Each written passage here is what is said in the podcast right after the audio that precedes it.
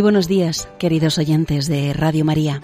Vamos en estos momentos a dedicarlos estos minutos para meditar y hablar con Dios. Hoy sobre Santa Catalina de Siena.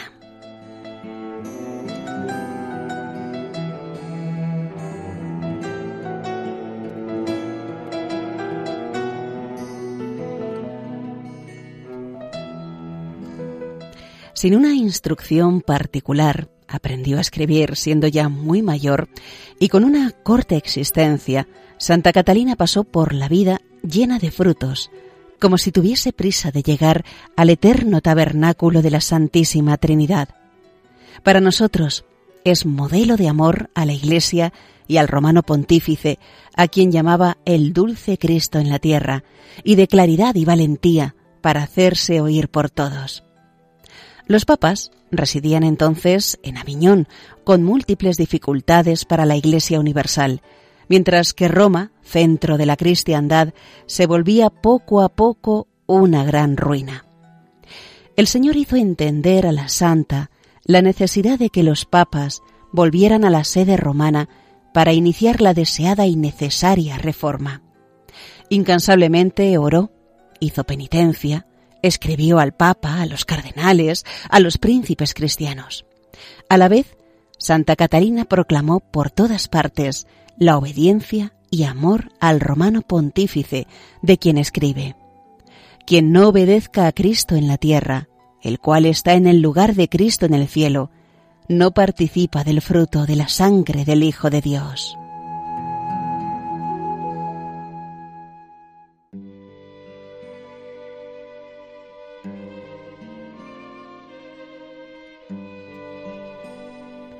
Con enorme vigor, dirigió apremiantes exhortaciones a cardenales, obispos y sacerdotes para la reforma de la Iglesia y la pureza de las costumbres, y no omitió graves reproches, aunque siempre con humildad y respeto a su dignidad, pues son ministros de la sangre de Cristo. Es principalmente a los pastores de la Iglesia a los que dirige una y otra vez llamadas fuertes, convencida de que de su conversión y ejemplaridad dependía la salud espiritual de su rebaño. Nosotros pedimos hoy a la Santa de Siena alegrarnos con las alegrías de nuestra Madre la Iglesia, sufrir con sus dolores. Y podemos preguntarnos, ¿cómo es nuestra oración diaria por los pastores que la rigen? ¿Cómo ofrecemos diariamente alguna mortificación, horas de trabajo, contrariedades llevadas con serenidad, que ayuden al Santo Padre en esa inmensa carga que Dios ha puesto sobre sus hombros. Pidamos también hoy a Santa Catalina que nunca le falten buenos colaboradores al dulce Cristo en la tierra.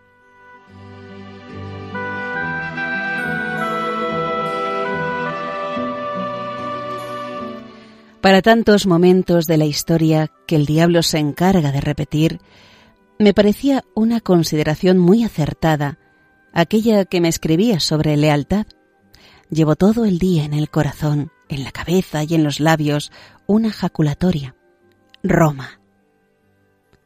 Esta sola palabra podrá ayudarnos a mantener la presencia de Dios durante el día y expresar nuestra unidad con el romano pontífice y nuestra petición por Él. Quizá nos pueda servir hoy para aumentar nuestro amor a la Iglesia.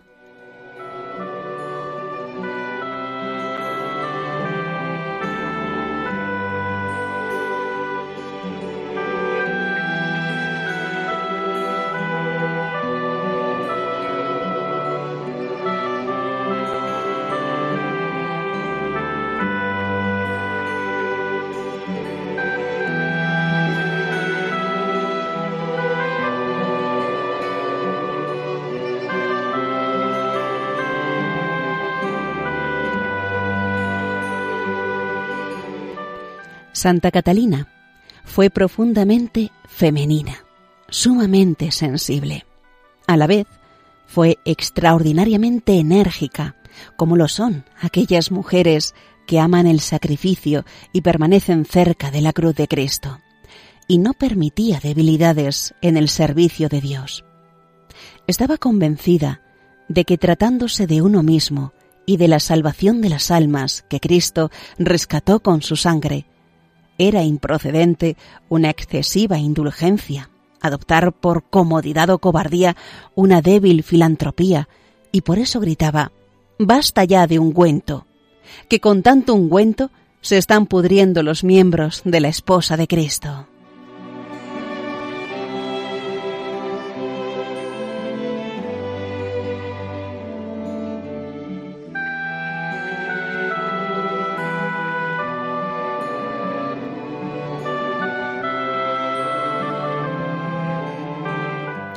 Fue siempre fundamentalmente optimista y no se desanimaba si, a pesar de haber puesto los medios, no salían los asuntos a la medida de sus deseos.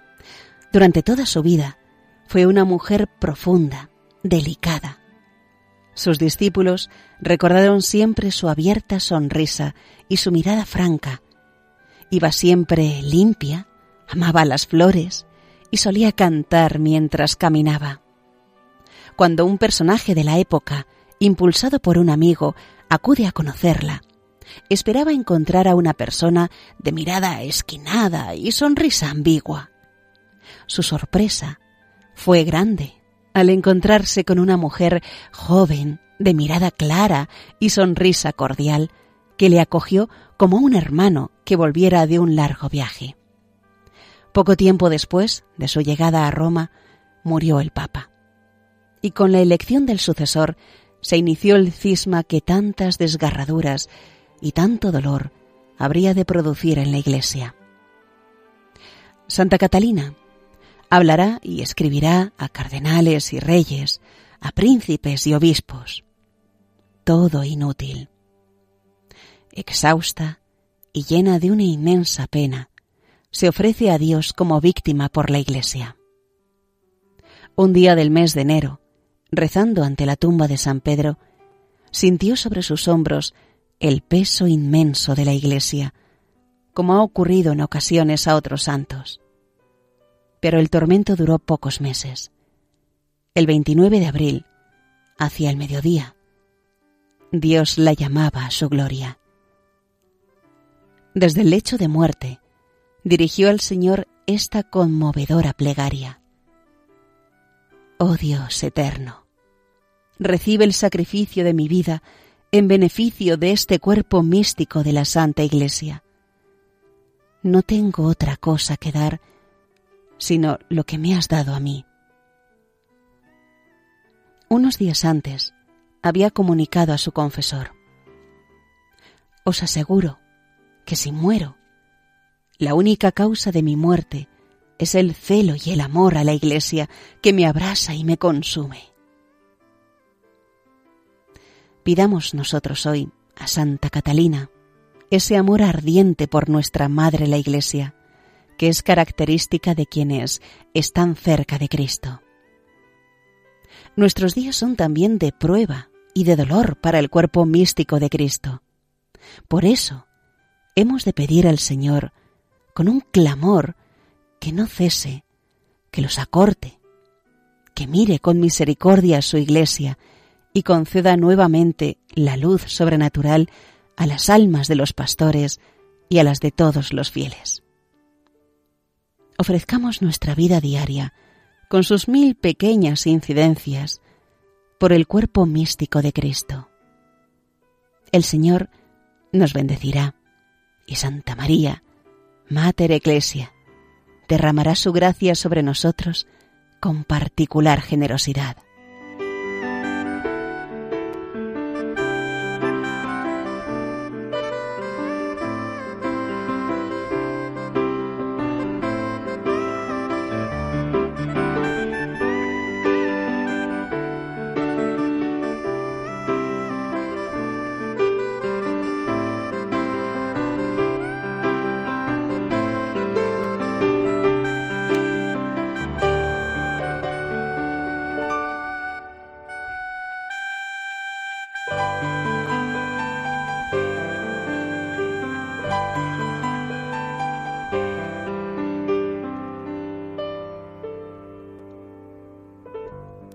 Santa Catalina nos enseña a hablar con claridad y valentía cuando los asuntos de que se trate afecten a la Iglesia, al romano pontífice o a las almas. En muchos casos tendremos la obligación grave de aclarar la verdad y podemos aprender de Santa Catalina, que nunca retrocedía ante lo fundamental, porque tenía puesta su confianza en Dios.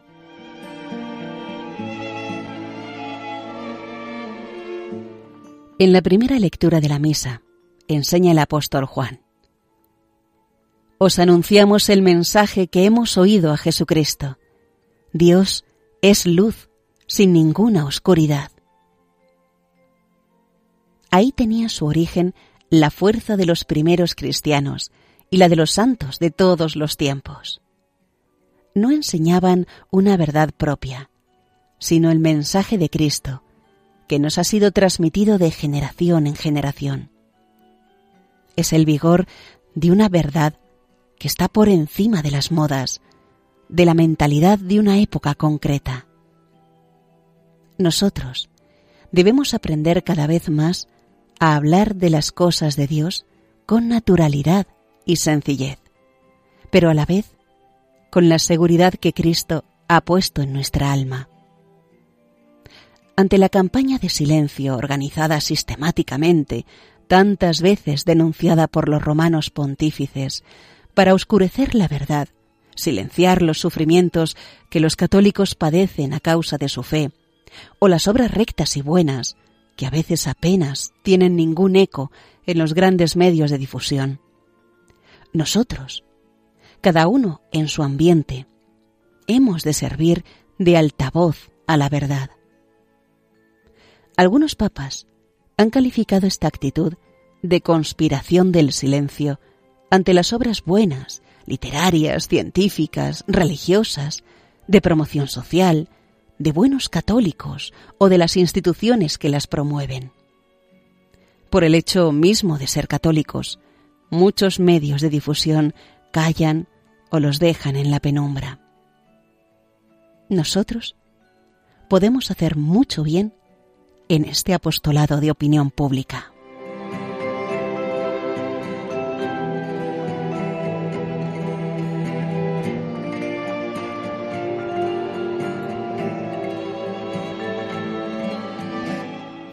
Nosotros, eh, bueno, a veces llegaremos solo a los vecinos o a los amigos que visitamos o nos visitan, o mediante una carta a los medios de comunicación o una llamada a un programa de radio que pide opiniones sobre un tema controvertido y que quizá tiene un fondo doctrinal que debe ser aclarado, respondiendo con criterio a una encuesta pública, aconsejando un buen libro, debemos rechazar la tentación de desaliento, de que quizá podemos poco. Un inmenso río, que lleva un caudal enorme, está alimentado de pequeños regueros que a su vez se han formado quizá gota a gota. Que no falte la nuestra. Así comenzaron los primeros cristianos en la difusión de la verdad.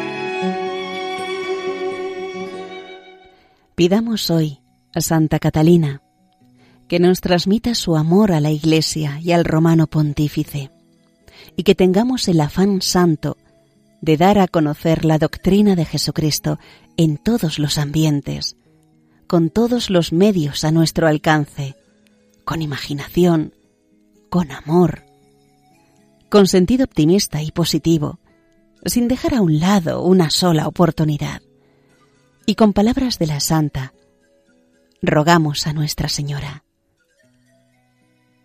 A ti recurro, María. Te ofrezco mi súplica por la dulce esposa de Cristo y por su vicario en la tierra, a fin de que, le sea concedida la luz para regir con discernimiento y prudencia la Santa Iglesia.